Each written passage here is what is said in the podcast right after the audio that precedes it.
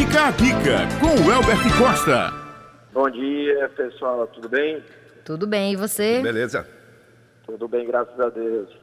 Na, na, na expectativa, né, de que as coisas voltem aí a, a perto como estava antes, ou talvez até melhor, né, com a esperança aí de tudo que está acontecendo que traga alguma reflexão positiva, né? É o que a gente deseja, né? Com certeza.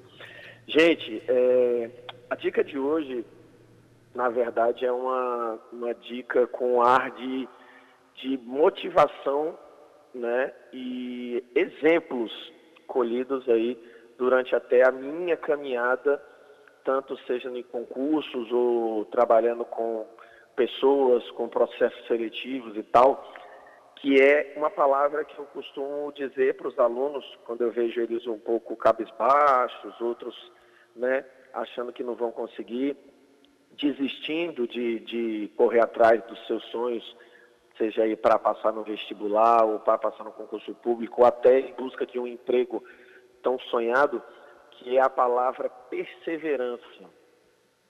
O Fica a Dica de hoje vem com ar de passar para os ouvintes você aí da Rádio Tabajara que está ouvindo o Fica a Dica hoje, a palavra perseverança, ela é fundamental em tudo aquilo que a gente quer conquistar.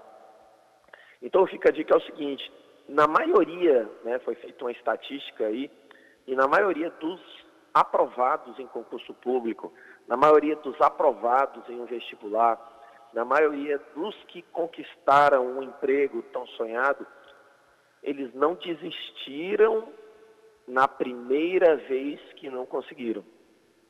Então, aquele né, aluno que faz né, provas para concurso, geralmente não é na primeira prova que ele faz, né, não é no primeiro concurso que ele presta, que ele adquire ali, que ele, que ele alcança a aprovação, tanto no, no concurso como no vestibular. Não é na primeira entrevista de emprego, às vezes, que o né, é, trabalhador que almeja um cargo, uma função, alcança aquele tão sonhado emprego. Mas aí é a perseverança, né? É a pessoa continuar firme, a pessoa continuar é, é, acreditando né, que ela vai conseguir, é ela firmar a, a ideia da conquista que faz com que ela vá conseguir.